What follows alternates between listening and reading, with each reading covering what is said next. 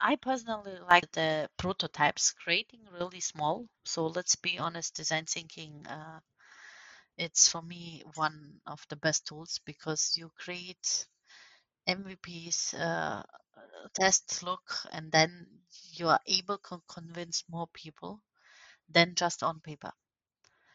Because if they feel things, then they're much more in the topics than only reading a presentation. In today's episode, I'm happy to welcome our next guest, Diana Kanostrovac, Head of Operations and Innovation Champion at Generali Vitality. Diana is an experienced executive and coach who has led the transformation of legacy processes into the new digital world.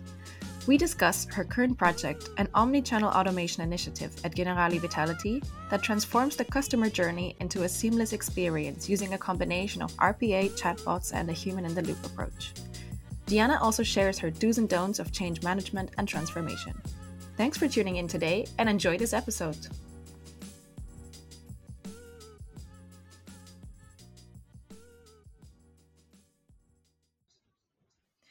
Hello and a warm welcome to you, Diana. Nice to have you with us today. Uh, would you mind telling us who you are and what it is that you currently do? It was pleasure. Um, hello, my name is Diana Kanostrivac. I'm uh, leading the international operation by Generali Vitality. And my DNA is, let's say, innovation. So this is the best explanation of myself. Great. Okay. And what would you say characterizes your current job and your day to day work? My day to day work is uh, innovation and customer service. So, um, because we are right now in the biggest transition phase in the customer service that ever was, because customer service it's now different than 10 years before. Right. And um, yeah, the transformation is the key element in my work.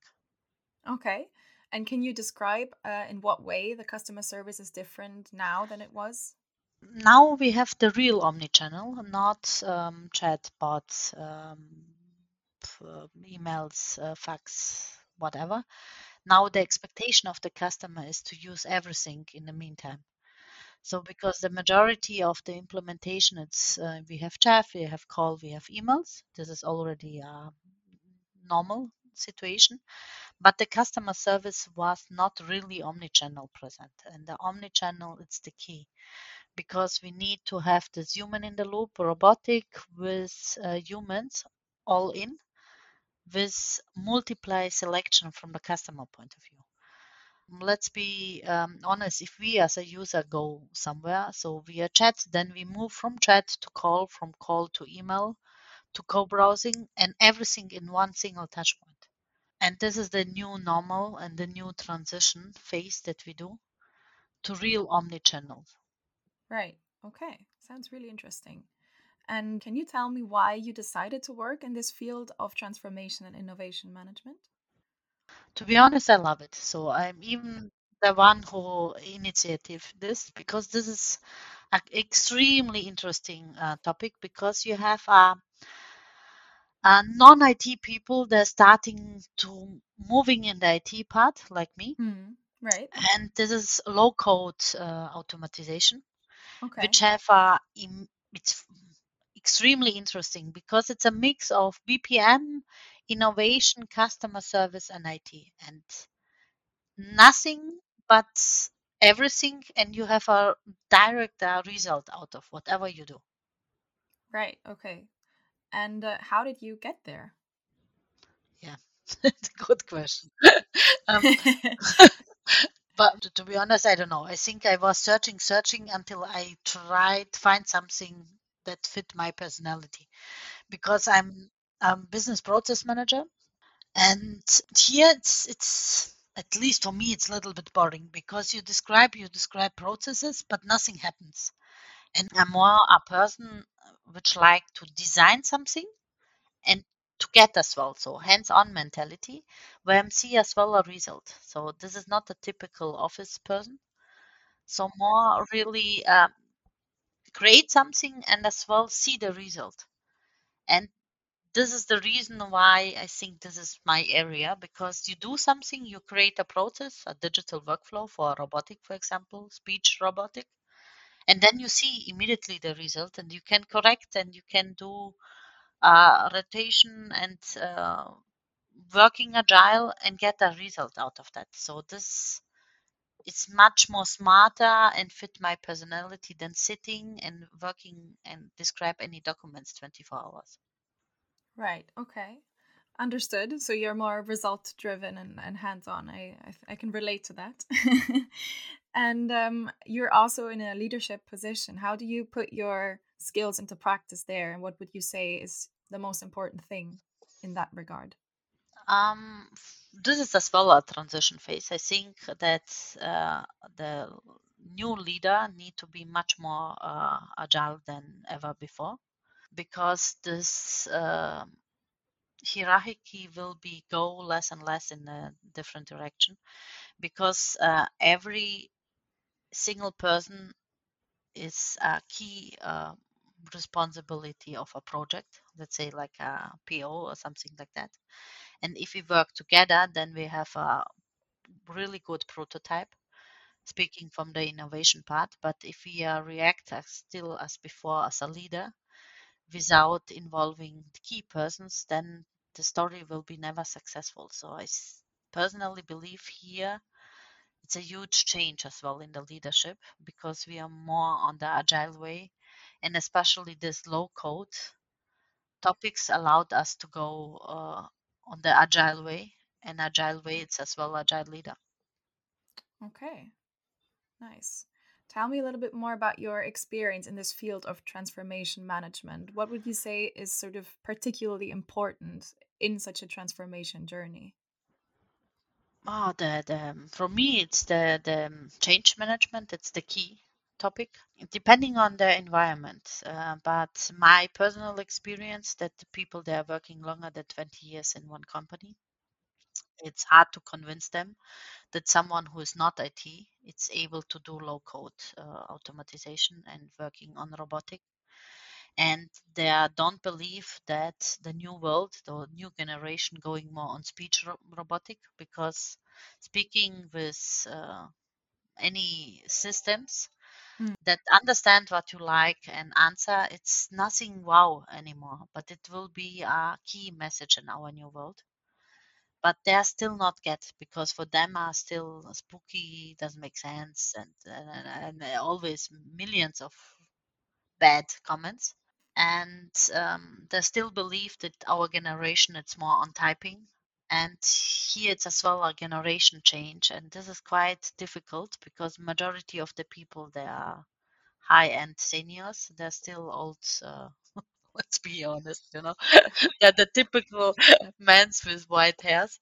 Yeah. Um, and yeah i think this is a generation issue. Okay and how do you in in your experience deal with such a resistance to transformation or to change? Uh, thanks god i'm too low on this position so my boss do it for me so this is okay. I convince him and then um, it's at the end of the day it's the customer who do the change because the customer even requests things like that because nobody is willing anymore to to send real letters to someone. So there is a um, return of invest by time. It's uh, so huge that nobody is willing to invest so many time. And i think the time it's the biggest uh, key in in our new world. Okay so you're saying basically the time factor pushes the consumer or the customer to to demand new technologies to make it faster and that's what sort of initiates the change also in your organization yeah because the customer request and if you not follow the customer expectation then one day you're out so it's not that internal change, it's from external coming. And this is always much more successful than everything else. Okay, interesting.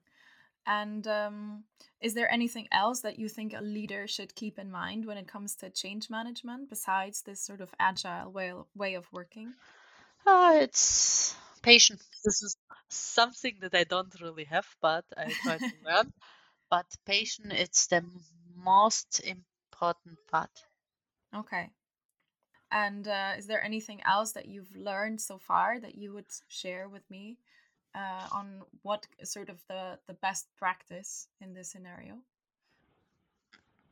I personally like this the, the prototypes creating really small. So let's be honest, design thinking uh, it's for me one of the best tools because you create MVPs, uh, test look, and then you are able to convince more people than just on paper.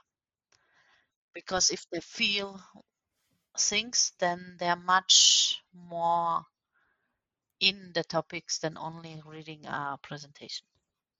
Right. Okay. And then I would assume that with sort of testing and, and prototyping, there's also a part where sometimes you fail.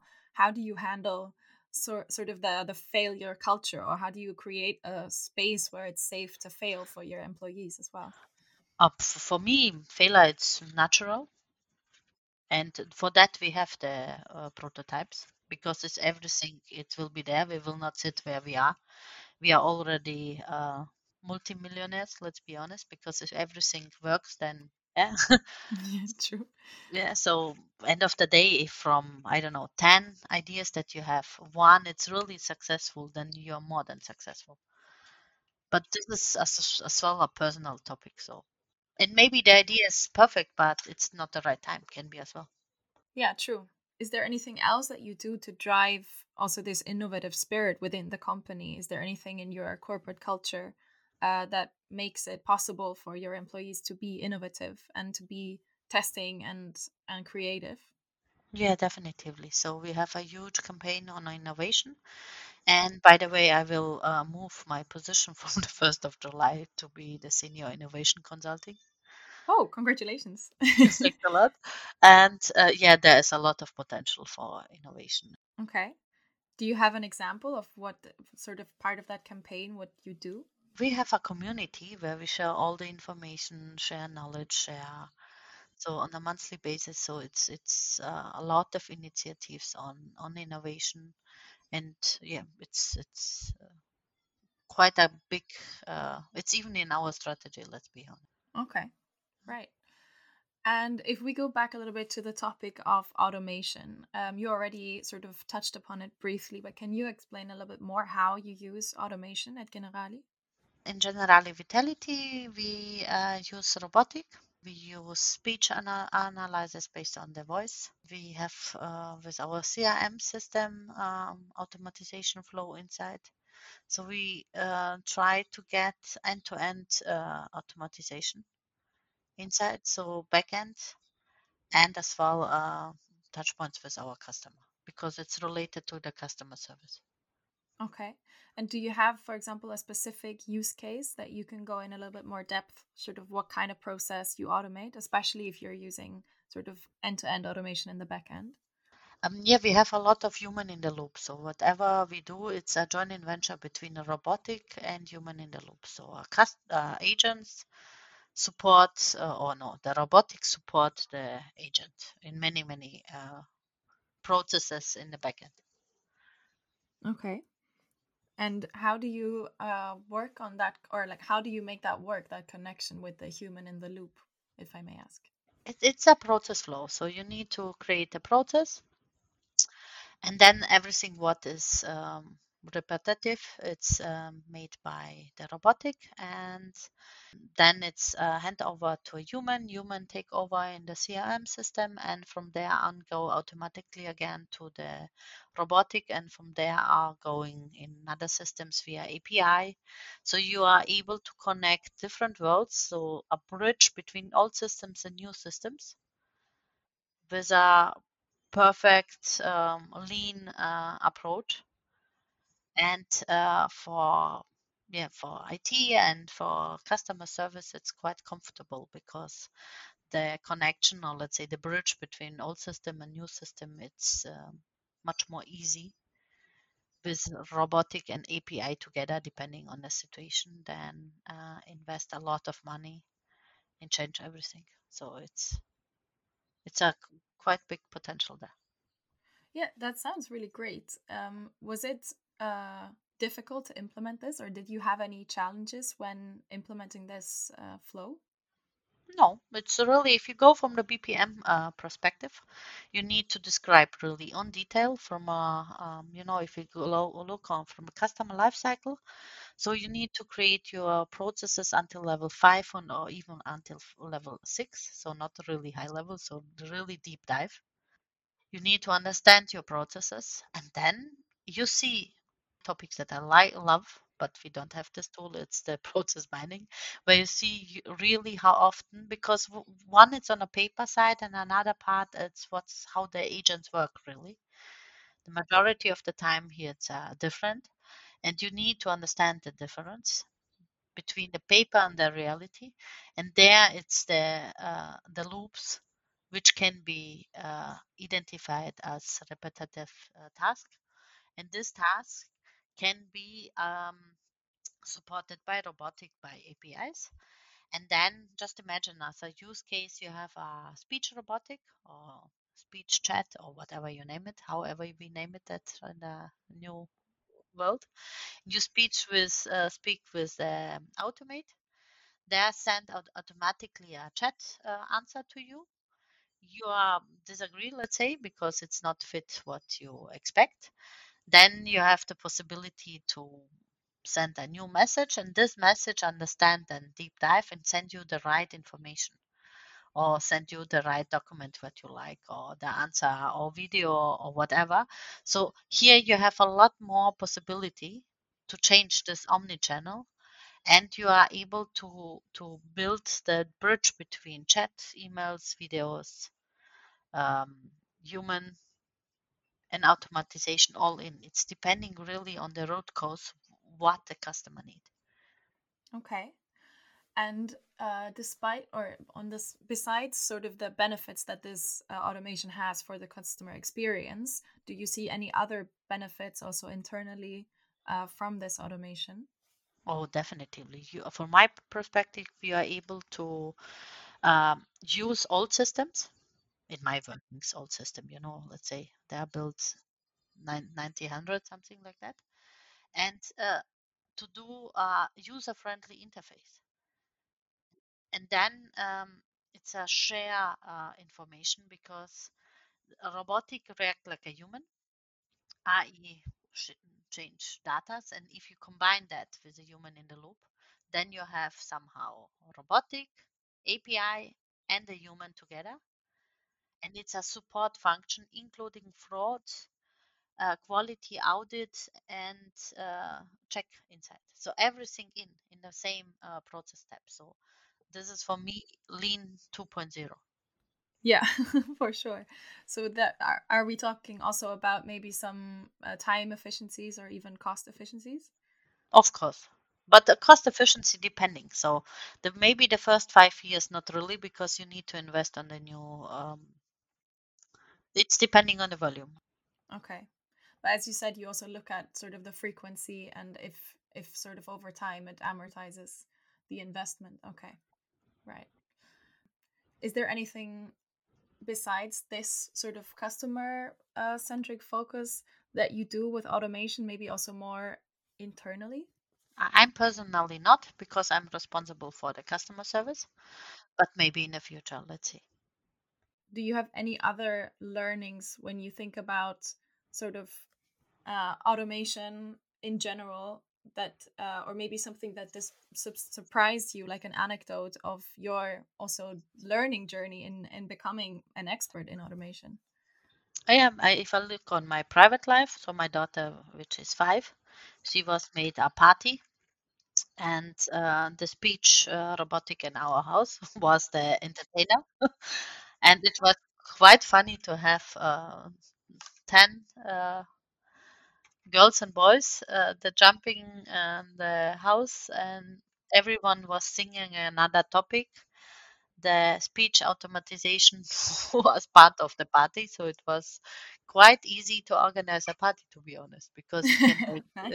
uh, it's uh, fun because you make spooky, your the light it's off, on, uh, music coming in the different rooms depending on. And it was really funny.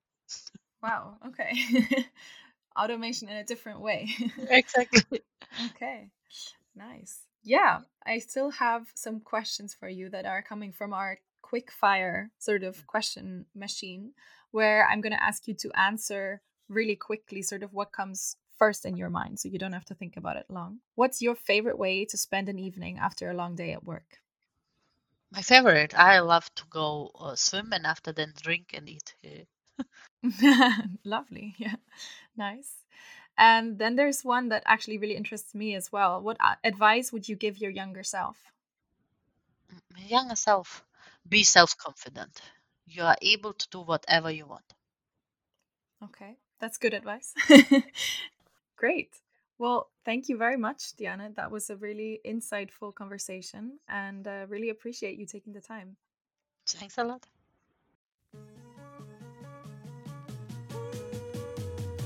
Well, thanks for tuning in today. If you know someone who would be a great guest for our next episodes, or if you yourself would like to talk to us, please get in touch with us at podcast at botsandpeople.com. Thank you very much, and until next time.